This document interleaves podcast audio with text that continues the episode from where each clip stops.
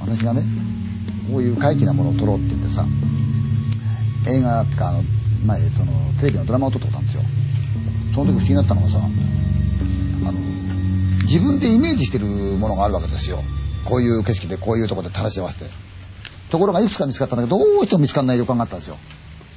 この背が高いっていうかな。ねあのかなり天井が高くって。それで幅はそう狭いんだけど長い古い廊下の。ね。そういうの欲しかったの。でできればこうふすまポッと開けるでしょ？開ける時にあのこう普通はほら欄間なんだったけど欄間じゃないんだけど旅館なんかしてさ昔はこう土壁がこう穴ぼこが開いててさその障子みたいに貼ったってさあるじゃない？こういうポーンとね松のあの葉っぱみたいな模様になってなんかしてああいうの欲しかったの。でもないんだそんなのが弱っちゃったなと思ったの。うんでもなきゃないでさまあドラマ撮れないことはないしと思ったのね。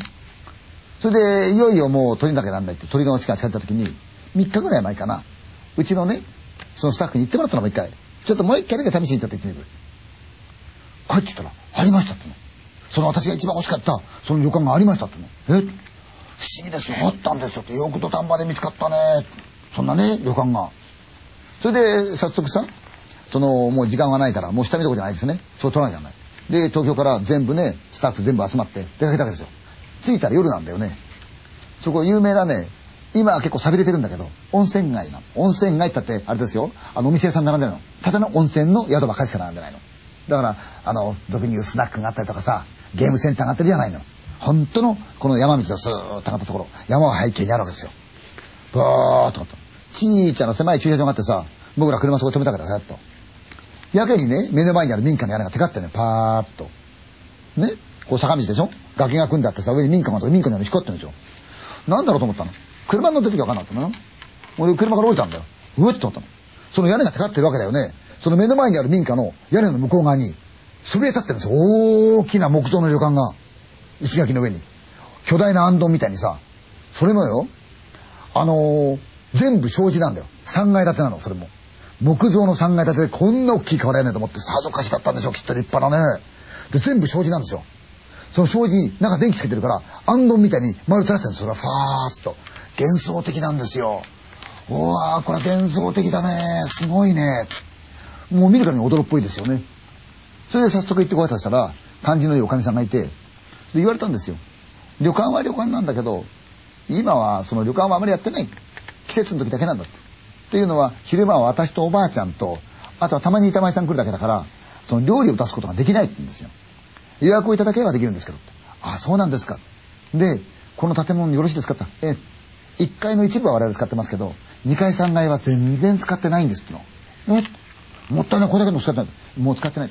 息子はねあの東京へ行っちゃってあの他の仕事ついてますし後を継ぐわけではないですから私の代で終わっちゃうしだからもうそのままにしてあるんですっての。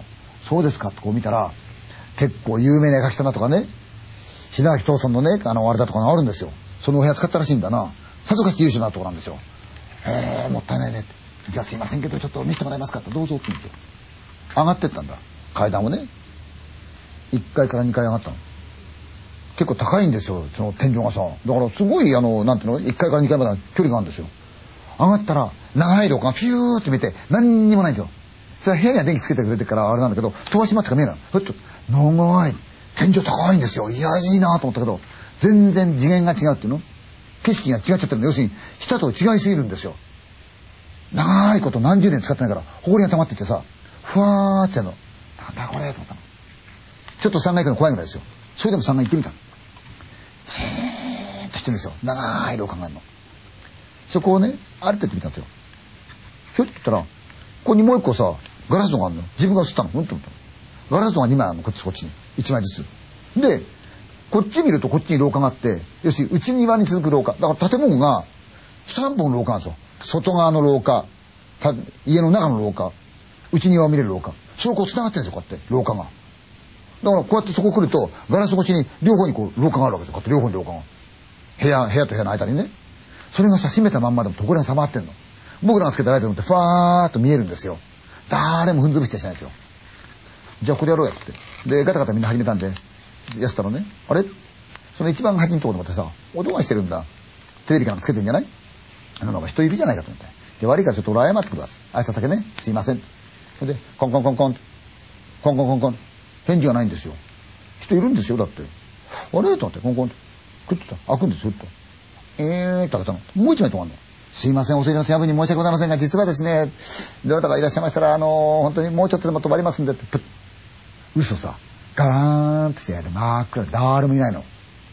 えーと思って。そのうちに、おかしい部屋があるって一人。何をってのはね、ここでミキサーってね、こう、お手はあの映像をこうやるしてるでしょあの方がやるとき、そこでもって監督見るわけだ、映像を見て。オッケーとかやるわけでしょそこをここにしましょうって、毛布はここに敷いてってたの。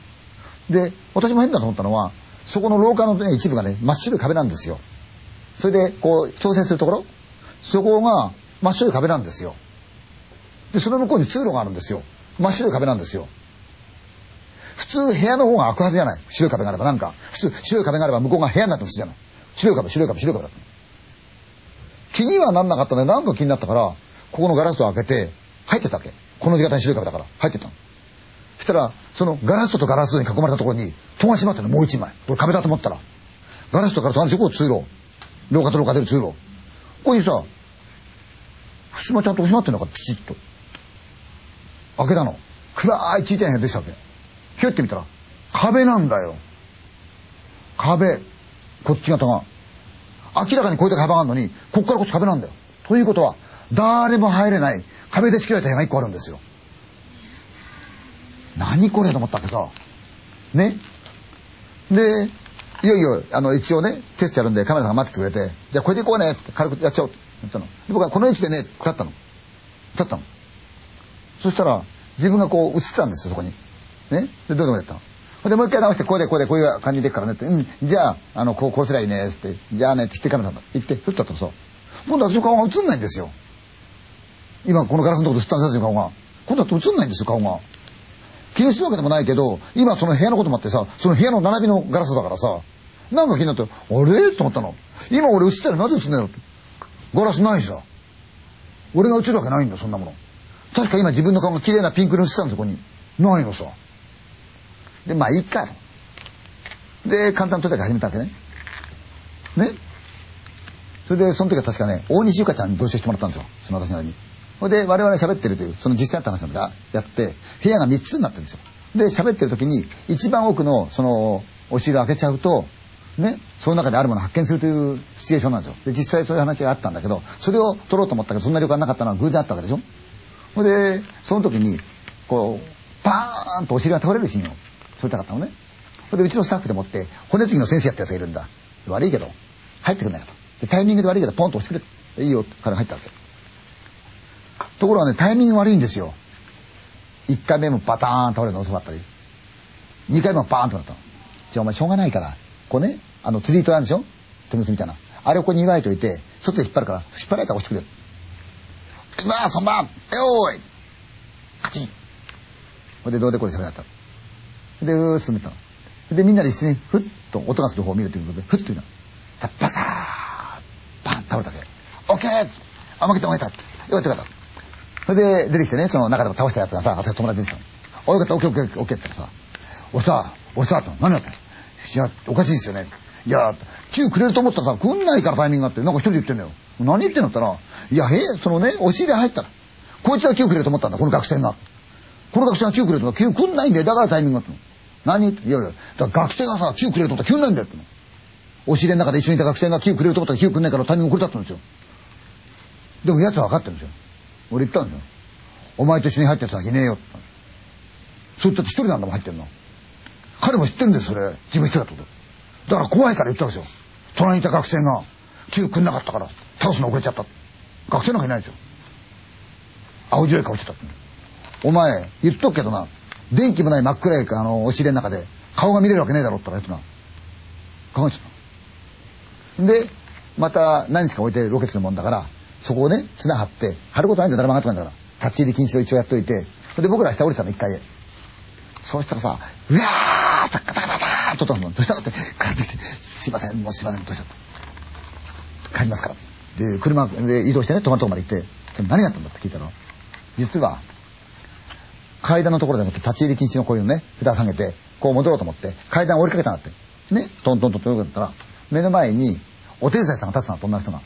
お疲れさんでしたってこう見たんだけど、考えたら、階段はこうじゃない。空中にいるわけですよ、向こうはそうすると。顔見たんだって、え？っと思って。そしたらねみるみる目が穴箱になった。ピンク色の顔してるね。女なんだよ着物着たっていうの。それで二人とも階段から落っこっちゃったんだっていうの。嘘だよと思ったの。でもその時思い出したのね。ピンク色の顔。さっき私がほら一回立った時さ顔が映ってたよピンク色が。二度見てなかったね。嘘だよと思ったわけ。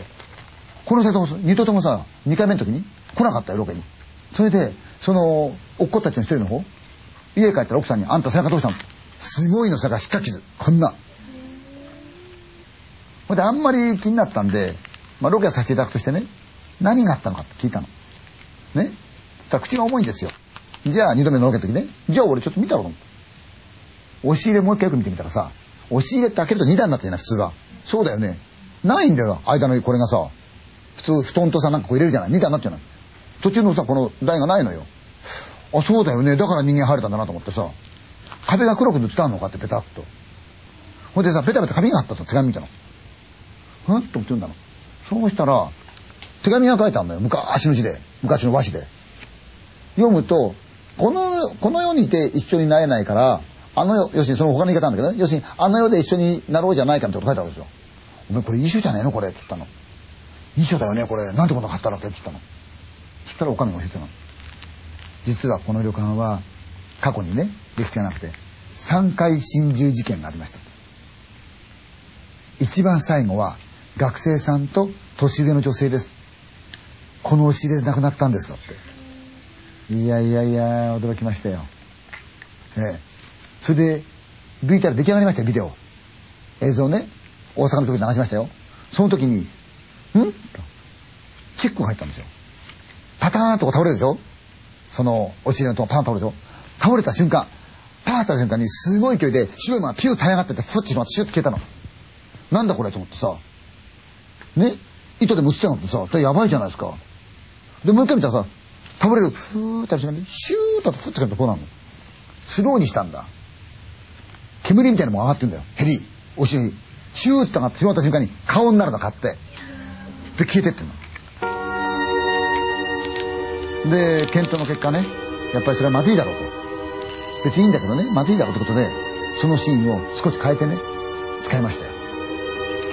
京都ロケ行ってもねいろんな経験ってそうなんですよ。うん。そういうこと